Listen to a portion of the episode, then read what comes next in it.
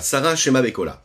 Tout ce que Sarah te dira, tu devras l'écouter. C'est ce que dit Dieu à Avram Avinu. Tu dois écouter ton épouse. Le pouvoir de la femme, la puissance féminine. Qu'est-ce qu'il y a de si spécial?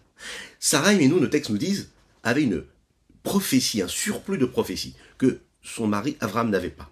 Oui, Abraham s'était détaché du monde, de la matière. Il était dans quelque chose de... dans une exaltation spirituelle. Sa femme, son épouse Sarah, elle, était ancrée dans la matière tout en étant attachée à quelque chose de beaucoup plus grand. Et ce surplus de prophétie lui a permis de savoir ce qui allait se passer avec sa descendance. Le rabbi de Lubavitch nous explique qu'à notre époque, on peut déjà vivre ça dans cette terre messianique. La puissance, la présence et le pouvoir de la femme.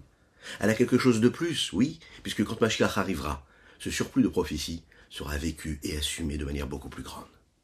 Le pouvoir de la femme.